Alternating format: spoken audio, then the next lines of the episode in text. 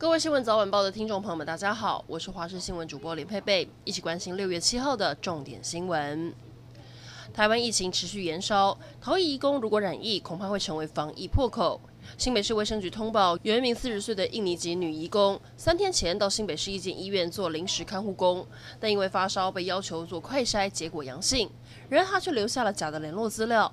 等到卫生局发现她 PCR 也是阳性，要通知的时候已经找不到人，警方立刻大动作搜寻。最后在桃园龟山的住处找到，并赶紧将人送往隔离。很多确诊者在疫疗后的足迹都曾去过传统市场，也让各地县市首长纷纷对市场祭出管制措施。经济部在昨天决议，要将市场采买的时间限缩在一小时内，也希望地方政府配合加强警力以及人流管制。台北市府也决定平日自主管理，周六日要用身份证的单双号分流管制民众。今天我们实际走到中坜市场，虽然因为休市人潮确实不多，但自治会会长担忧不受规范管制的周边摊商，因为管不了，很容易成为防疫破口。台南市政府为了呼吁北漂市民端午不要返乡，市长黄伟哲表示，只要出示六月五号前的购票退票证明，就可以到区公所申请两百元奖金。另外，如果揪出回台南的民众是确诊者，可以获获得一万元奖金。虽然有部分市民叫好，但也出现不少骂声。被质疑是变相猎巫，容易造成分化。全台疫情大爆发，三级警戒延长，旅宿业者首当其冲。民众不出门，台中市各大饭店的住房率几乎是零，除了有些饭店能转型做防疫旅馆，不符合防疫旅馆条件或是不想转型的，只能自主停业。全台中目前有七十间旅馆停业。旅馆工会理事长透露，要是三级警戒再延长，停业的旅馆恐怕会破百家。来关心国际疫情，目前接种至少一剂新冠疫苗的美国成年人已经超过半数。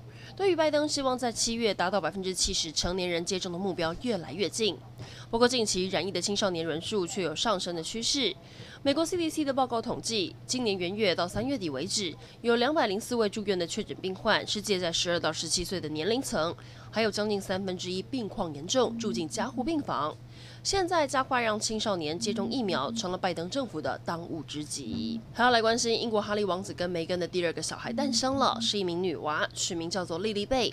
这其实是英国女王伊丽莎白二世的小名。另外，哈利和梅根把小公主的中间名取叫戴安娜，就是为了向哈利的母亲已故戴安娜王妃致敬。最后来关心天气，今天封面还是在台湾上空，不过结构减弱，封面逐渐北移。虽然还是会下雨，但主要以午后雷阵雨为主。